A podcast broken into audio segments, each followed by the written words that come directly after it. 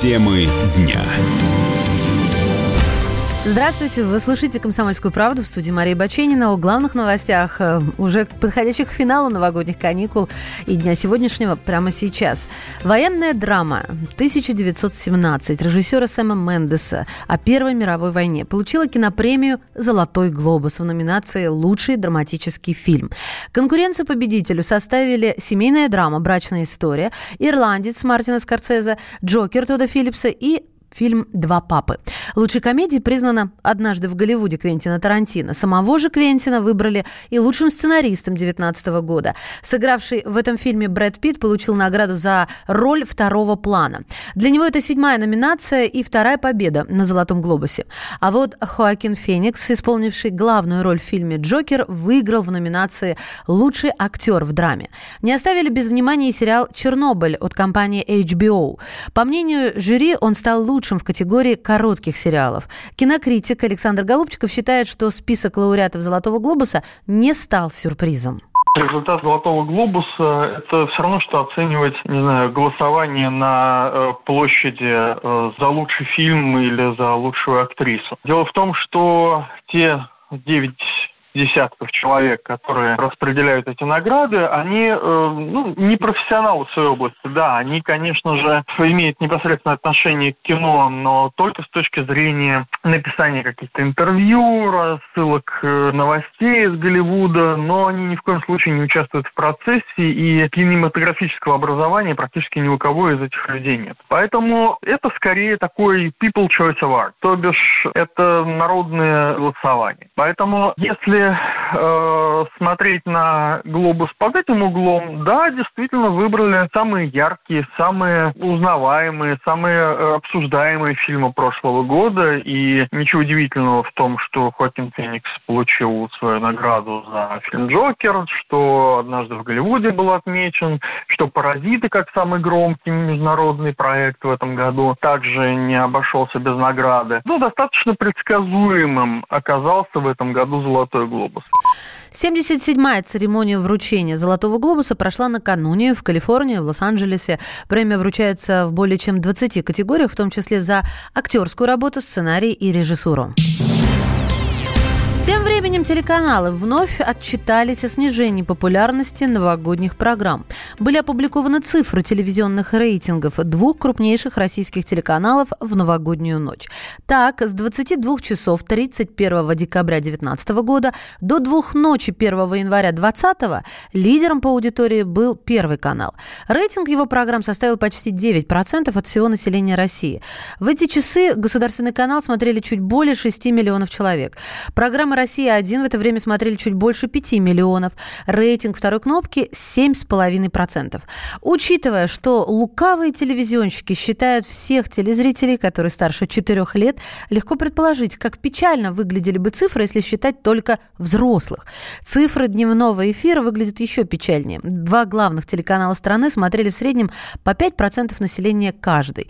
Об этом рассказал колумнист «Комсомольской правды» Сергей Мордан крупнейшие федеральные каналы не сдаются и из года в год делают ставку на одинаковые до неразличимости развлекательные шоу с участием стандартного набора поп-исполнителей.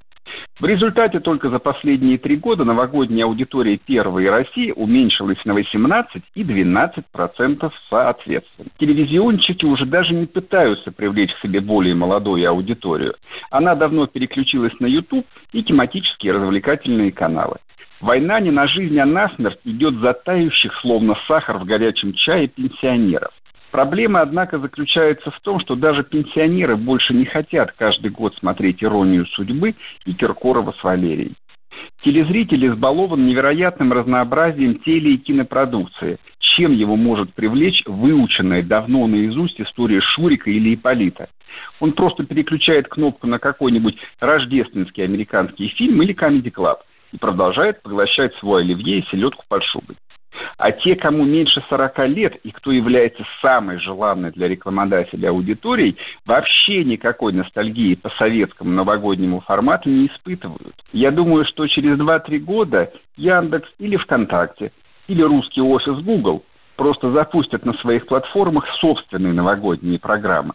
И мы, наконец, облегченно попрощаемся с Софьей Михайловной Ротару и Евгением Михайловичем Лукашиным.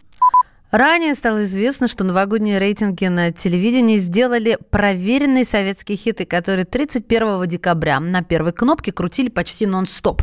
Леонид Гайдай переиграл Эльдара Рязанова и Александра Серова. Комедия «Иван Васильевич меняет профессию», «Кавказская пленница» или «Новые приключения Шурика» на первом смотрели лучше, чем «Джентльменов удачи» и «Иронию судьбы» или «С легким паром» на «Россия-1». Медики посоветовали нам, друзья, в новогодние праздники устраивать дни отказа от социальных сетей для профилактики эмоционального выгорания.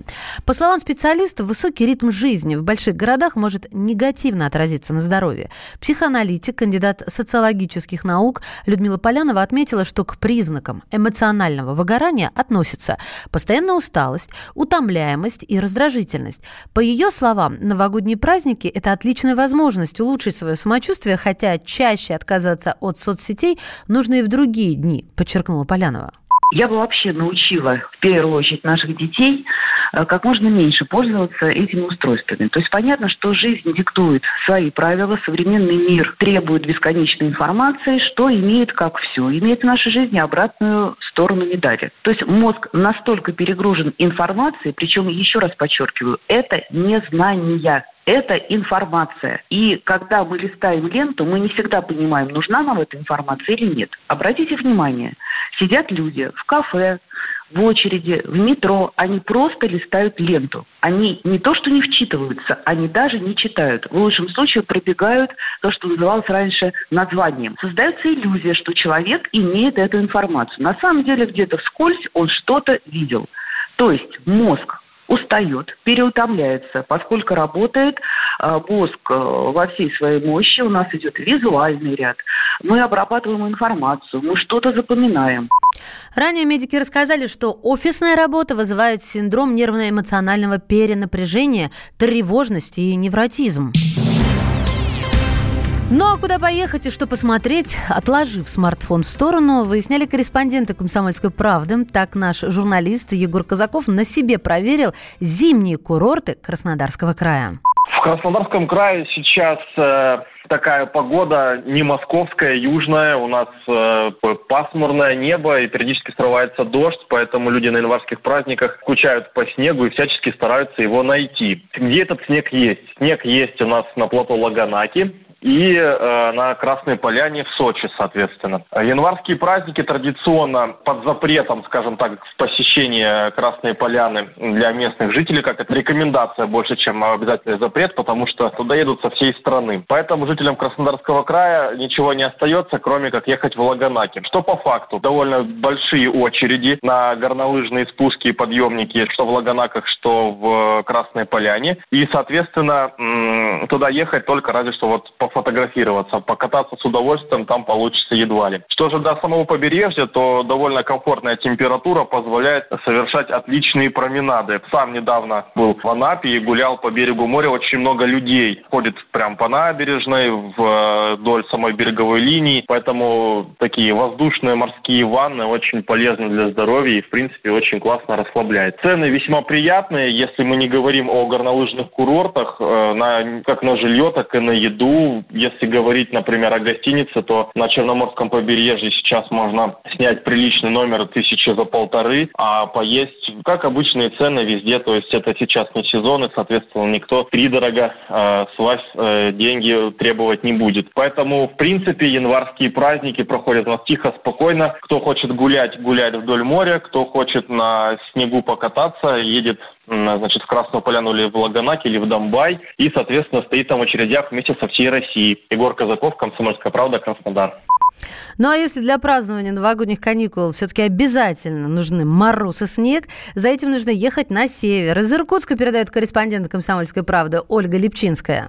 Снега в много, можем поделиться. Поэтому выходные жители города проводят на своей Красной площади. Она называется, правда, Сквер Кирова. Там есть огромная елка, бесплатная шикарная горка и резиденция Деда Мороза с ледяными фигурами волшебников. Много народа на острове Конном, где есть все вышеперечисленное, плюс каток и колесо обозрения, с которого отлично видно город. А те, кому этого мало, приезжают за город. На самом главном зимнем курорте в Байкальске куда съезжаются любители горных лыж, просто лыж, сноуборда и тюбинга.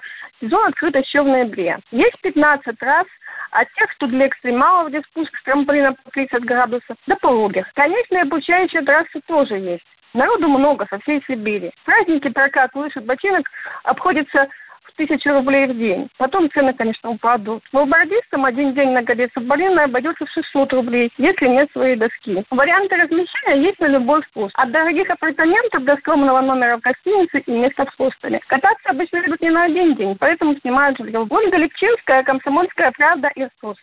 Ранее стало известно, что самыми популярными регионами среди путешественников стали Москва, Санкт-Петербург и Сочи. На этом у меня все.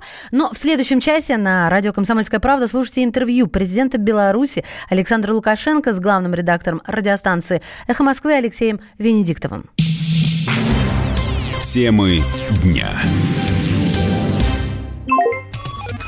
Всем привет! Меня зовут Александр Тагиров, и я автор подкаста «Инспектор гаджетов». Все самое интересное из мира технологий, мобильных устройств и всевозможных умных приблуд, которые неоспоримо приближают наше будущее.